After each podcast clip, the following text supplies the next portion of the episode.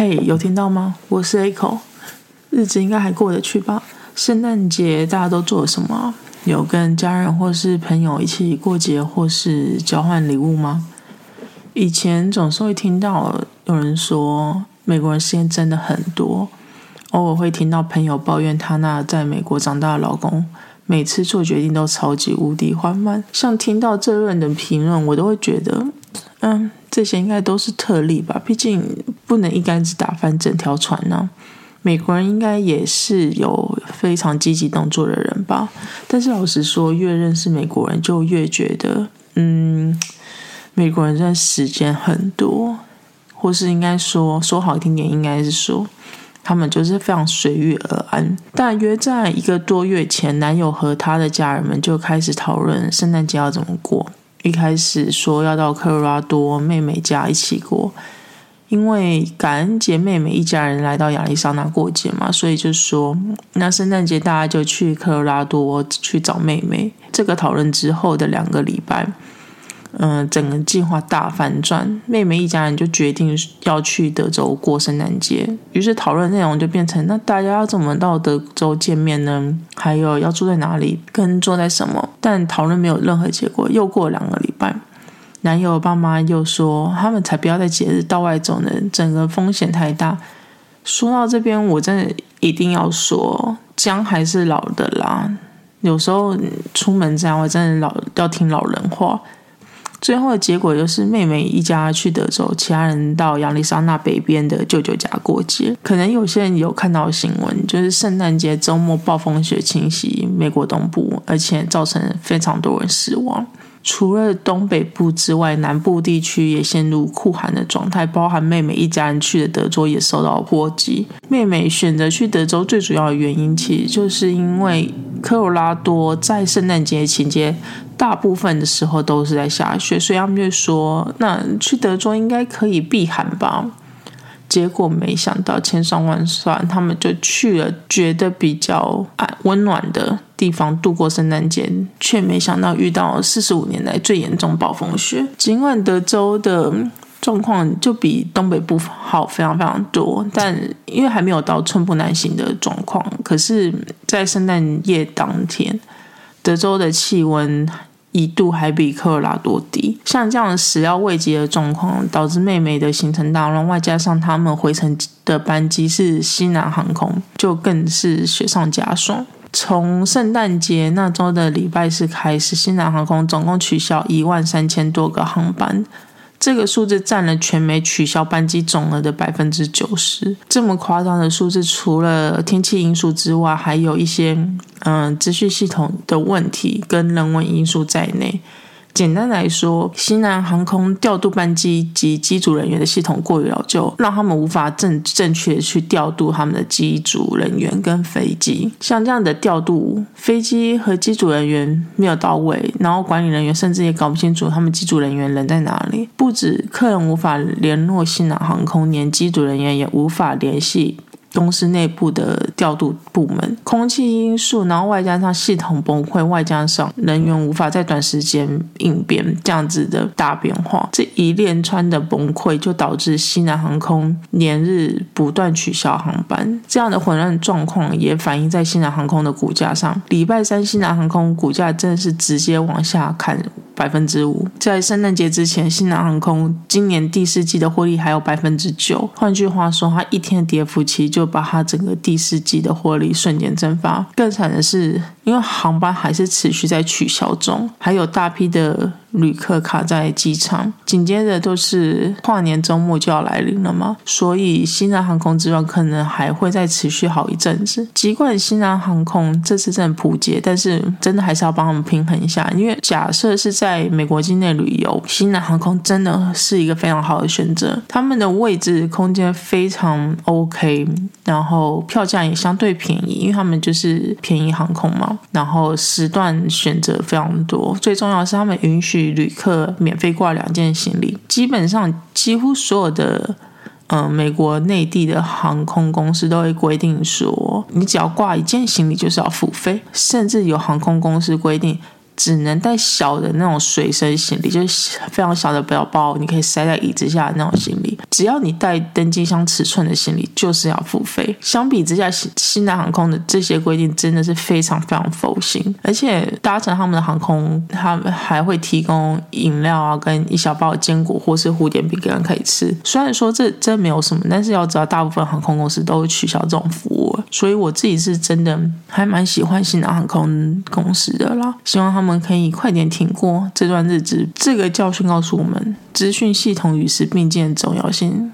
你知道，公司真的不要省这种钱啊！到时候出包真的是害到自己。如果有人想要知道新南航空之乱的细节，可以到节目资讯栏看《华尔街日报》以及美国之音的新闻报道跟分析，都是中文的，所以不需要担心。话题回到妹妹，当他们一到机场，立刻发现苗头不对。航空公司跟所有人说：“如果你们愿意当场取消机票。”每张机票可以拿到几乎是两倍的退款，于是妹妹当机立断，就让全家人都退票，拎着行李到机场外的租车公司租了一台车，从德州开车回科罗拉多。同时间，在亚利桑那的我们啊，这是在舅舅家吃的圣诞晚餐以及交换礼物，好不快乐啊！又因为亚利桑那没有受到暴风雪的影响，气温甚至还比前一周的温度高了几度。有一段时间，就是几乎所有人都穿着短袖。就对比妹妹的记忆，我真的觉得，唉，好险！我是留在亚利桑那那一位啊。从舅舅离开家，然后再回家的路上。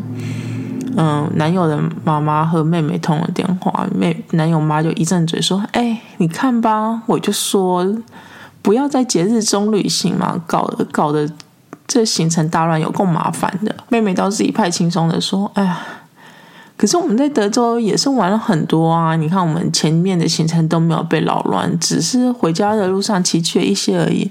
重点是。”这一定会是我们一整家人难忘的圣诞节假期啦。其实从结果来说，妹妹说的也没有错，而且他们最后选择回家开车回家是绝对正确的选择。尽管太多人选择开车回家，然后导致租车价格大涨，价格好像整个两倍，还要外加上还要再开十四小时才能回到家。那回家路上。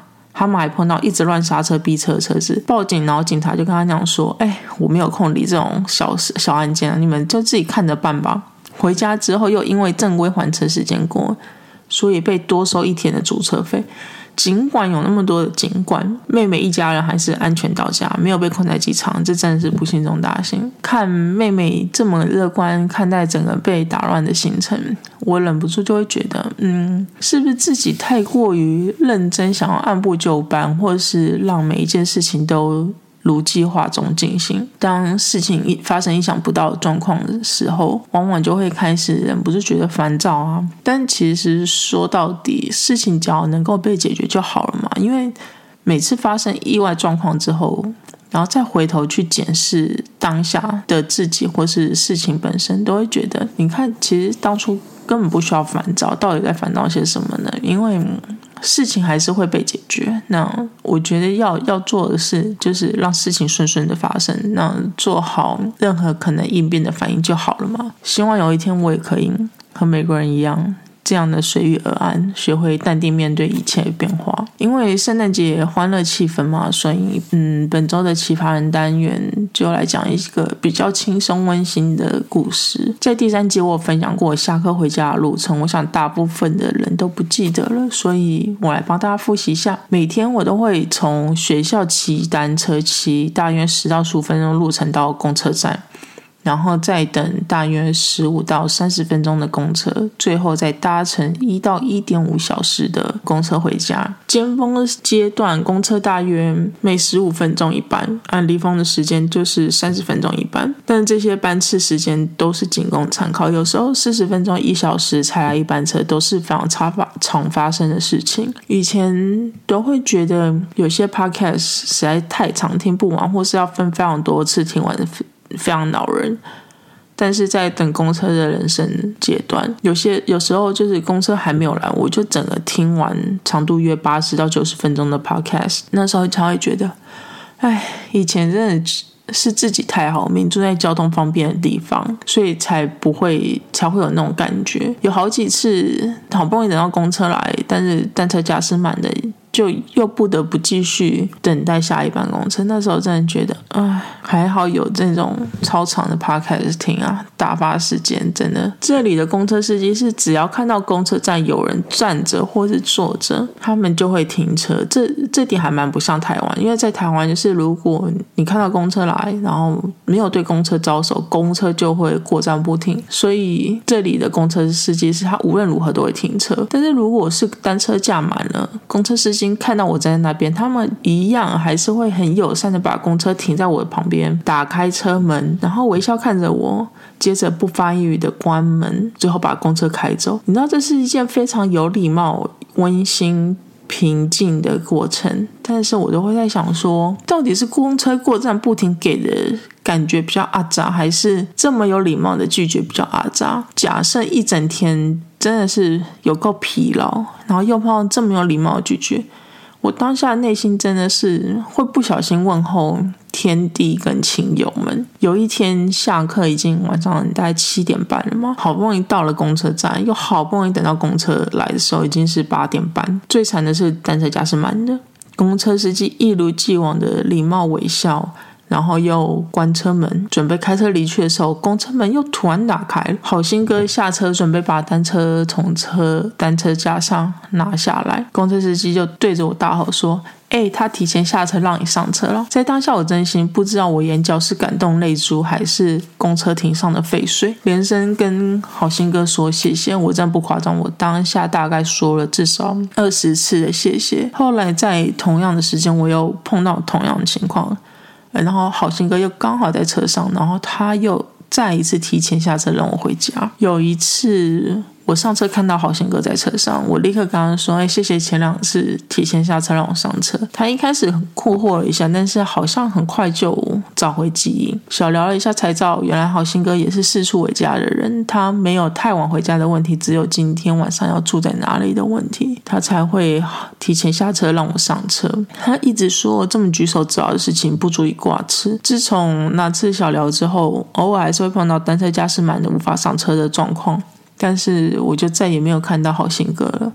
希望好心哥过得好，已经脱离四处为家的状态了。按照往例，最后来分享最近看了什么。今天要分享的是《莫斯科绅士》这本书。这本书是设定在一九二二年苏联刚成立的莫首都莫斯科。故事的主人公是亚历山大。罗斯托夫伯爵，因为他的名字实在太难念了，所以接下来都会叫伯爵。他因为一首同情革命的诗被苏联政府抓了起来，最后虽然逃过死刑，却被判定终身住在克林姆林宫附近的大都会饭店。他对这个饭店其实并不陌生，因为他基本上是长期住在这饭店里面的。被判终身住在大都会饭店后，苏联政府把他从长期住的豪华套房赶到窄小的。阁楼中，这其这其实不难理解，因为他就是被判终身，不得离开大都会嘛，就等于被软禁在大都会饭店里面。如果再继续让他在大都会大都会饭店里面过好日子，好像就很不合理。所以相对来说，这样的判刑内容就觉得，嗯，应该可以接受。在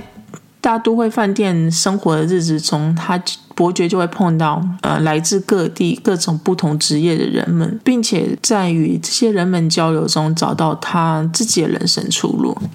这本书的原文版本是二零一六年出版的，那中文的版本则是二零一九年出版。一开始在找书看的时候，本来我只想说要看一些跟。历史有点关联的书，又因为俄乌战争嘛，所以我就对这本书有点兴趣。然后再加上大家对这本书的评论都非常不错，基于这些肤浅的原因，所以我就选这本书。其实一开始在看这本书的时候，我没有办法很能够进入书中，因为对于那个时空背景啊，其实真的太太过陌生。但还好，就是嗯，作者都会提供很多注释，那些注释真的就是有帮到我去了解。些故事的背景，然后还有整个时空背景，虽然说整个故事的背景有涉及当时的苏联政府及整个大环境，但是因为这本书的重点还是伯爵本人，就是都是围围绕着他，而不是历史事件，所以假设。没有很喜欢看太硬的书，就不需要担心。这本书就是一本小说，只是建构在真实的历史背景上这样子。随着故事的进行，我发现我仿佛是透过伯爵的眼睛，然后跟他的内心去看着饭店中发生的大小事情，或是嗯与来往的人们交流着。我觉得作者很会形容整个饭店的空间，在阅读的过程中，往往不自觉在。脑中建构出饭店的格局，饭店样子是非常非常立体的，不像是伯爵的房间啊、吃饭的餐厅、员工休息室、阁楼、阳台，像这类的饭店内地点设施都是非常有画面感的。外加上伯爵这个故事主人的设定是受过良好教育，然后曾经游历过多个国家，拥有非常开放的心，所以他很容易去接受。不同的事情跟人们，我必须要承认，就是假设我是在早个几年在看这本书，我可能不会那么喜欢这本书，因为这本书其实很多是伯爵自己在看这些事情或者跟人们交流之后，他的内心独白还有自信，有时候就是只是嗯很小点的事情，然后就对这件事情的简易陈述，就让这本书内容看起来很像一个人在喃喃自语，可是。也是因为看似这些不重要的枝微末节，去拼凑出伯爵的人生。我觉得作者在去形容这些事情，是他用的方法是非常高端，就是会不自觉的在阅读这个人的人生。说到底，人生就真的是由一堆看似不重要的事情去拼凑而成的吗？所以我真的是还蛮喜欢这本书的。这本书即将被翻拍成电视剧，主角伯爵会是由。由伊旺麦奎格饰演，预计明年二零二三年就会上映。美国是由 Showtime 串流平台播放。那英国则是由派拉蒙 Plus 播放，我不确定其他地方要怎么收看这本书，嗯，这部电视剧，嗯，目前讯息量没有很多，包含导演啊，还有其他演员都没有任何资讯，可能要再过一段时间才会有更详细的讯息。在看完这本书之后，再看到改编故事、不改改编电视剧的消息，其实我真的还蛮期待的，因为很想看看电视剧中的大都会饭店和我脑中。想象的大都会饭店有没有很大差别？我希望电视剧会好看哦。好了，今天就讲到这边。如果有任何想法建议，可以留言或者私信和我说。谢谢大家，下次聊，拜拜。